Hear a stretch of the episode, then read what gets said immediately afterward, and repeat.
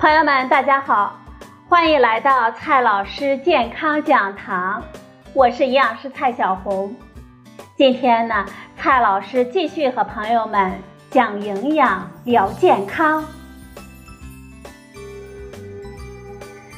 今天我们聊的话题是：番茄不能和哪些蔬菜一起煮？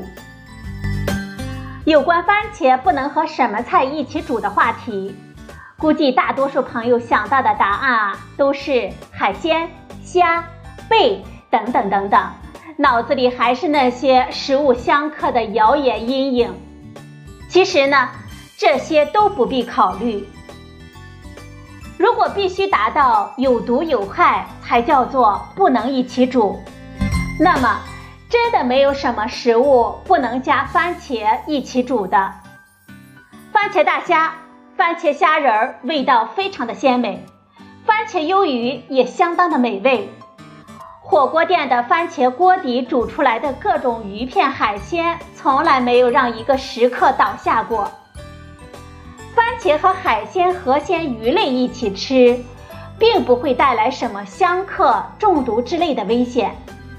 不过，如果说到口感不好和颜色不好的问题，那么的确是有些食物不应当和番茄一起煮的。不仅番茄，番茄酱也不行。哪些食材和番茄一起煮会影响口感呢？首先我们要说到的就是各种肉类了。这是因为番茄、番茄酱的酸碱度。正好和肉类蛋白质的等电点比较接近，都是在五附近。学过食品化学和生物化学的朋友都知道，在等电点的附近，蛋白质的整体带电荷数量最小，和水分子的亲和力下降到最低。所以，如果把放在这种弱酸性条件下来煮，肉呢就会变得干硬。优质的肉都会发柴难吃，很多大厨都知道，让肉变嫩的秘诀之一就是添加嫩肉粉。嫩肉粉中含有蛋白酶，能够部分水解肌肉蛋白，让它比较松散一点。同时，嫩肉粉里还会加入食用碱来帮助嫩化，它的原理呢就是调节肉的酸碱环境。使肉类蛋白质远离等电点，提升烹调过程中的持水性，这样肉的口感就会比较嫩。所以说，如果在煮牛肉的时候加入番茄，那简直是适得其反了。无论是牛肉、猪肉、鸡肉等等，道理啊都是一样的。听到这些呢，你可能会撇嘴了。不是有番茄牛腩这道家常菜吗？不是有茄汁排骨、茄汁鸡丁这些美味吗？他们都是怎么做的？的确，番茄牛腩非常的好吃，但是我们需要先把牛肉煮软，然后煮番茄汤，再把牛肉放进去煮个滚，马上就出锅。同样啊。我们可以先把排骨烹熟，把鸡丁煮熟，最后再加点番茄酱，马上就离火上桌，就不影响肉的嫩度了。我们千万不要直接把生牛肉、生鸡肉等等直接扔到番茄汤炖煮一个小时。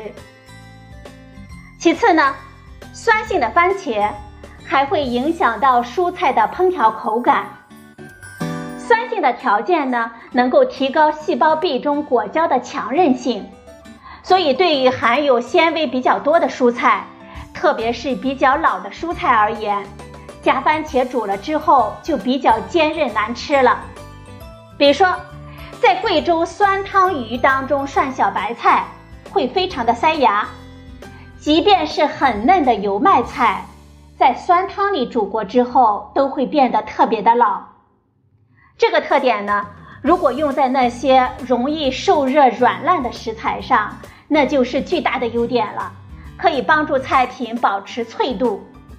所以，番茄炒豆芽、番茄炒藕片、番茄炒山药片等等，一向都是颇受欢迎的搭配，红白相配，颜色漂亮又脆爽好吃。第三个需要提示的事情，就是番茄会影响到食物的颜色。这里说的可不是番茄红素的染色作用，而是它对其他蔬菜颜色的影响。一般来说，炒煮绿叶菜的时候不能加入番茄。绿叶菜的绿色来自于叶绿素，而叶绿素的结构当中有一个镁离子。如果在酸性条件下煮，在氢离子的作用之下，镁离子呢就会擅自离岗，而镁离子跑掉之后，绿叶菜的颜色就会变成一种惨不忍睹的黄褐色，让我们没有一点食欲了。再加上那又老又硬的质地，可以说是既难看又难吃。不过，也有些蔬菜呢和番茄是相当的搭配，比如说我们前面提到的藕片、山药，还有土豆，这些原本洁白、烹调当中容易发黑发褐的食材，倒是非常喜欢番茄的，因为番茄的酸性让褐变反应受到抑制。而番茄中的维生素 C 也起到抑制氧化褐变的效果，两者协同作用，就成功的预防了菜肴的变色了。再加上红配白的颜色对比，怎么看怎么漂亮。好了，朋友们，知道这些知识之后啊，也许你还会倔强的说，我偏要煮蔬菜的时候加入番茄。偏要用番茄煮牛肉炖排骨，没事儿，朋友们，你试一下就明白了。自己做实验啊，总比听老师讲课印象深刻呢。